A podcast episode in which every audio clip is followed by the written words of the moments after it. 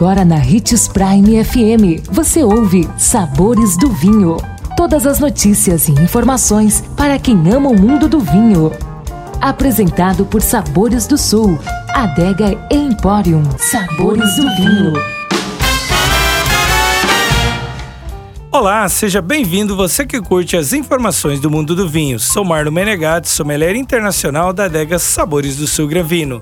E continuando com a nossa nova série chamada Vinhos e Saúde, dicas importantes dos benefícios da bebida ao organismo. E a dica de hoje de vinhos e saúde é: saiba qual é a quantidade por dia ideal. Embora a recomendação geral seja de uma taça por vinho ao dia, há de se considerar outros fatores para fazer a melhor escolha sobre a quantidade e o tipo de bebida que você deve consumir. Neste tópico, esclarecemos algumas dúvidas relacionadas a isso. Confira. Então, qual é a quantidade de vinho por dia? Nem todas as pessoas têm a mesma resposta ao álcool e, consequentemente, ao vinho.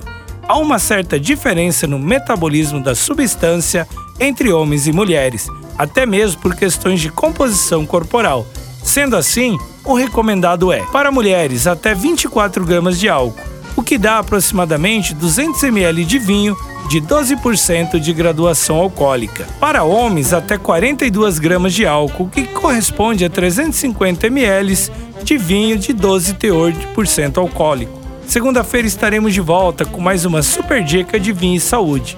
Saiba como consumir o seu vinho, não perca!